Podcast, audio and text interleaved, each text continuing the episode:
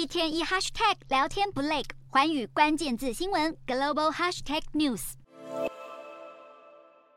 美国的小费文化行之有年，但在物价飙涨的时代，这一项原本利益良善的行为却越来越失控。美国 CNBC 报道，在一九五零年代时，提供完整服务的餐厅一般会收取约百分之十的小费。到了一九七零和八零年代，比例上升到百分之十五。近年来，美国各行各业收取的小费介于百分之十五到百分之二十五。根据一项去年的调查，民众平均付出的小费比例已经高达。百分之二十一。根据数据显示，去年第四季提供完整服务的餐厅收取的小费比前一年同期成长了百分之十七。咖啡厅和速食店等快餐厅的小费也涨了百分之十六。而美国人对于小费制度越来越反感的原因，正是那些连外带餐饮或超商收银等没有提供额外服务的消费，都开始收取高额的小费。疫情这几年物价飙涨，底层劳工的薪资却没有涨，许多美国。餐饮业工作者更表示，没有小费就几乎等于没有收入，所以不能白白放走顾客。但变相直接索要小费的方式，却让消费者非常不满。银板上提示的消费金额，让消费者敢怒不敢言，有时候甚至没有不给的选项。在万物皆涨的时代，小费也跟着通膨，苦的只是消费者的荷包。